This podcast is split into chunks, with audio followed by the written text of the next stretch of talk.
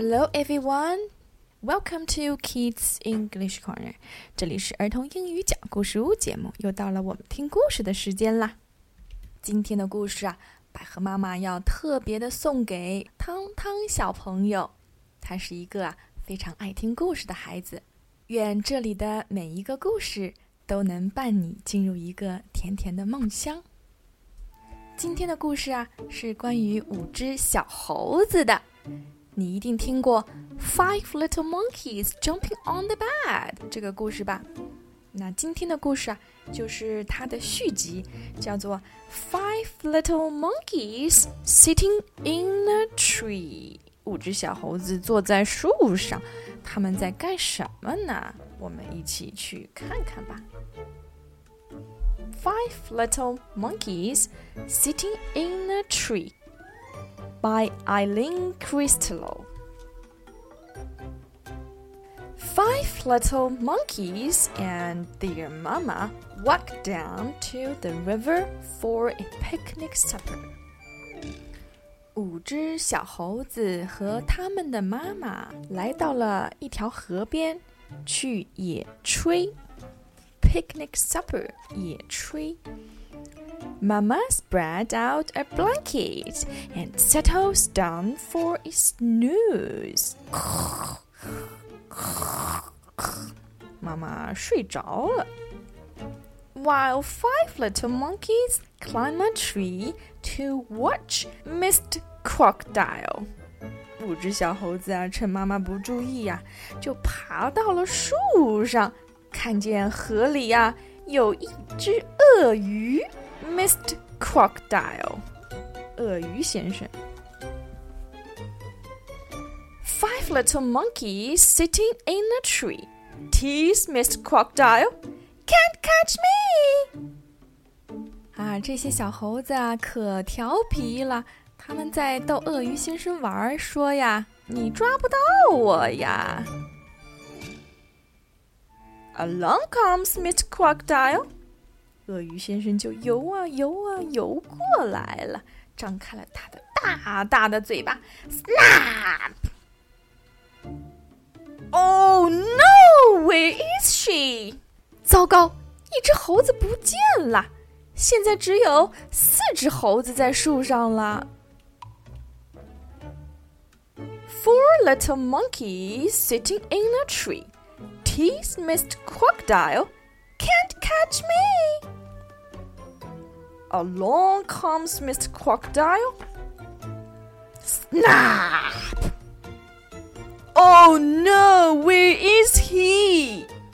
又一只猴子不见啦，这可怎么办呢？小朋友们，这回树上还有几只猴子了呢？对啦，你们都说对啦。Three little monkeys sitting in a tree. Tease Mr. Crocodile. Can't catch me. Along comes Mr. Crocodile. Snap! Oh no, where is he? Two little monkeys sitting in a tree. Tease Mr. Crocodile. Can't catch me. Along comes Mr. Crocodile.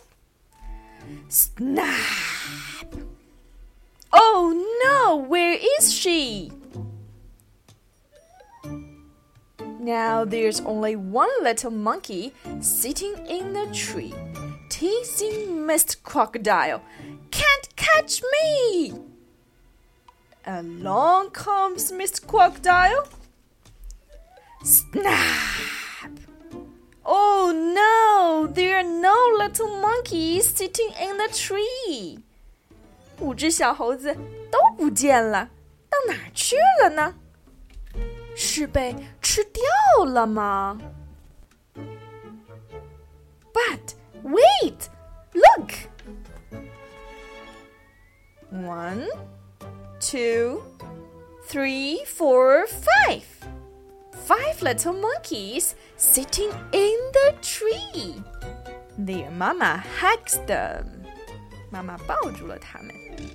their mama scolds them. 妈妈就开始教训他们了。Never tease a crocodile. It's not nice and it's dangerous. Then, five little monkeys and their mama eat a delicious picnic supper. And they do not tease Mr. Crocodile again. 他们就听了妈妈的话，不再逗鳄鱼先生玩啦，而且啊，还给他吃了他们的点心。 Five little monkeys 是家喻户晓的五只小猴子。那跟它相关的故事还有，比如说像 Five little monkeys with nothing to do，Five little monkeys bake a birthday cake，Five little monkeys wash the car。这些故事啊都是非常经典的，Eileen Crystal 写的故事书。如果小朋友们感兴趣呢，还可以和爸爸妈妈一起来表演书中的故事呢。好了，小朋友们，我们该睡觉啦，闭上你的小眼睛，百合妈妈要跟你说，Good night, sweetheart. Have a nice dream.